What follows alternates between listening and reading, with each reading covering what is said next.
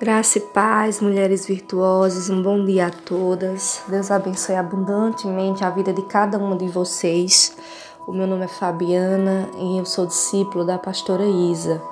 Glória a Deus, estamos juntas no dia de hoje fazendo o nosso devocional mais uma vez.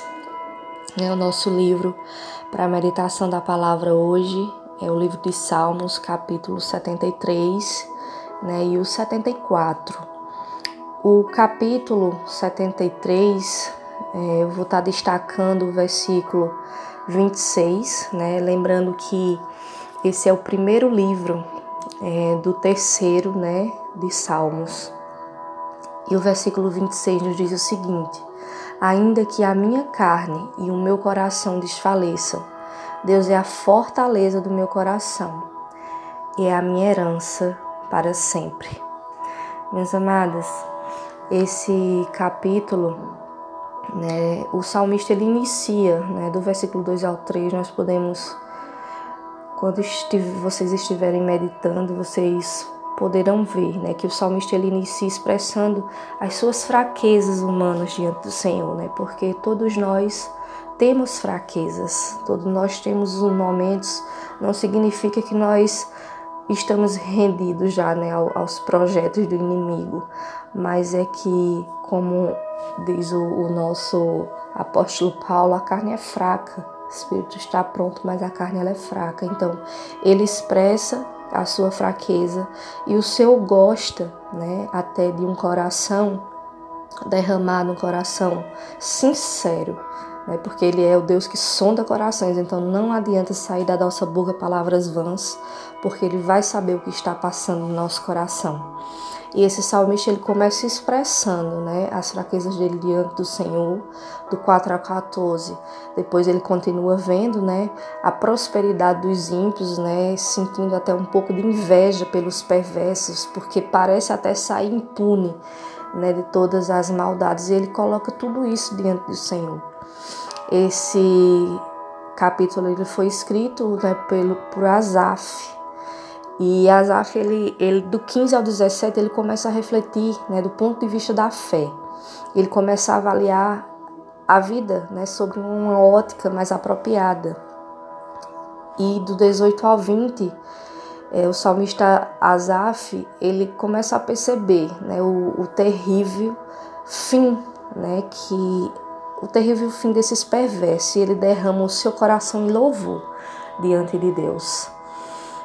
E no versículo 26, né, ele, ele entoa né, esse cântico lindo, que ainda que a minha carne e o meu coração desfaleçam, ou seja, ainda que ele venha se enfraquecer né, diante do Senhor, ele canta ao Senhor que o Senhor é a sua fortaleza, é a fortaleza do seu coração. Nós sabemos que o nosso coração ele tem que estar bem protegido e só quem pode fazer isso é o Senhor. Até porque, minhas amadas, o nosso coração ele é enganoso. A Bíblia nos descreve que ele é enganoso. Ele pode sim nos enganar. Porém, se o Senhor ele é a fortaleza, se o Senhor é aquele que está, que nós permitimos, que está ao nosso derredor, protegendo o nosso coração de todas as ciladas, eu tenho certeza né, que nada vai nos atingir. Então ele diz que Deus é a fortaleza do seu coração. Ele é a herança para sempre. Que cântico lindo, que cântico maravilhoso para ser expressado diante do Senhor. E no capítulo 74, versículo 16, ele ainda diz assim: Teu é o dia, tua também a noite, a luz do sol, tu formastes, fixastes os confins da terra, verão e inverno, tu o fizeste. Nós necessitamos do dia, nós necessitamos da noite, né? Porque não podemos viver somente debaixo da luz do sol, mas também não podemos viver somente da escuridão. Nós necessitamos do dia para que nós possamos trabalhar, para que nós. E o Senhor é o Criador dele e para ele são todas as coisas. o salmista vem expressando ao Senhor, reconhecendo né, todo o poder, toda a soberania da formação de Cristo. Aí ele diz que ele formou a luz, o sol, ele fixou os confins da terra, fixou na sua criação, não é isso? Quando ele criou todas as coisas, os montes, verão e inverno, porque nós necessitamos de todas as estações. O Senhor foi sábio em todas as suas criações. E nós temos que exaltar isso diante do Senhor, nós temos que continuar assim como Asaf, né, repetindo e confiando no Senhor e elevando a Ele, né, reconhecendo todo o poder, toda a soberania do Senhor. Minhas amadas, quão maravilhoso né, nós reconhecermos a grandeza de Deus em nossas vidas. Quão maravilhoso é.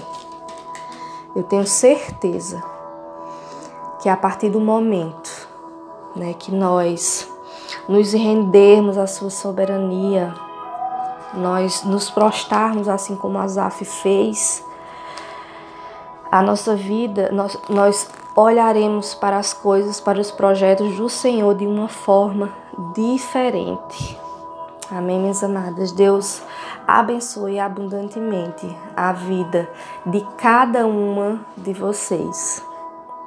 Todas se encontrem bem, debaixo da presença do Senhor. Tenham um dia abençoado, né? reconhecendo o poder e a soberania de Deus, colocando diante dele todos os seus projetos de vida porque o Senhor ele é abundante em todas as coisas, em misericórdia, em amor, em mansidão, não é isso? Deus abençoe a vocês.